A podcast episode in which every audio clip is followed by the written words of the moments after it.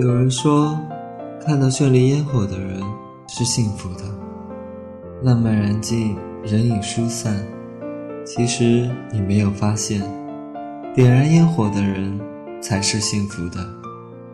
有时候，有的人，有些事，遇见就是最美的拥有。这里是属于你我的半暖时光，我是醉人。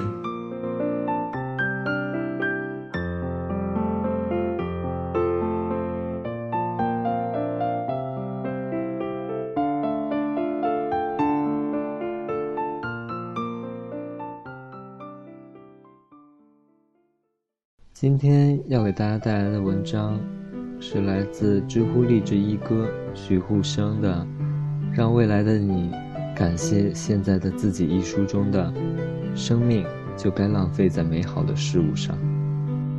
现代人都喜欢速食生活，从速食泡面到速食爱情，都在寻求速战速决。饿了就吃，寂寞了就爱。生怕动作稍微慢一点，就错过了许多精彩，浪费了许多时间。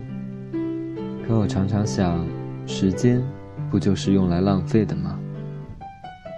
如果你连一顿饭都不懂得好好享受，给你再多的东西，你又如何受得起呢？在豪华大酒店里吃一顿精致的西餐固然美味。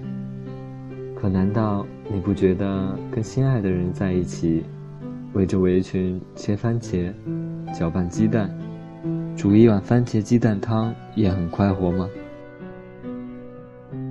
现在的人越来越喜欢浓缩的生活，比如你在西餐厅花了不到半个小时就填饱了肚子，而对面公寓的小情侣忙活了两三个小时才烧了两三盘菜。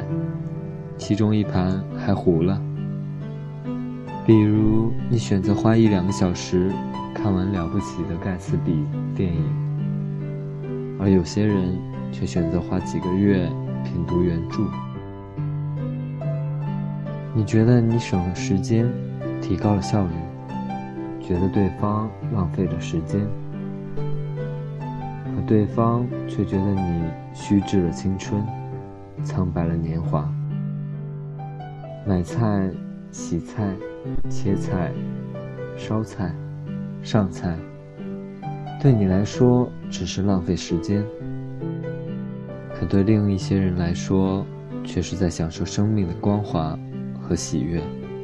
那么厚的一本书，对你来说太浪费时间了，不如看电影；可对另一些人来说，却是心灵和大脑的一次旅行。将所有的事情从头到尾来一遍，不因为它不重要就忽略，这不就是生活原本的意义吗？你觉得吃别人做好的饭才是重点，可别人觉得自己烧菜才快乐；你觉得看导演呈现好的画面才是享受，可别人却觉得通过阅读书中大段的描写，自己想象那样的景致才是一种沉溺。你不懂我，我不怪你。我们每个人都有自己喜欢的生活方式，我支持每个人按照自己的生活方式来走，但我个人不喜欢那种所谓的高度利用时间。我一直都觉得，爱情就是用来流浪的，生命就是用来歌颂的。我不想在二十岁的时候担忧八十岁怎么办。又在八十岁的时候感怀二十岁的遗憾。我花五六天的时间来读一本小说，只是因为我喜欢，这是我享受生命的一种方式。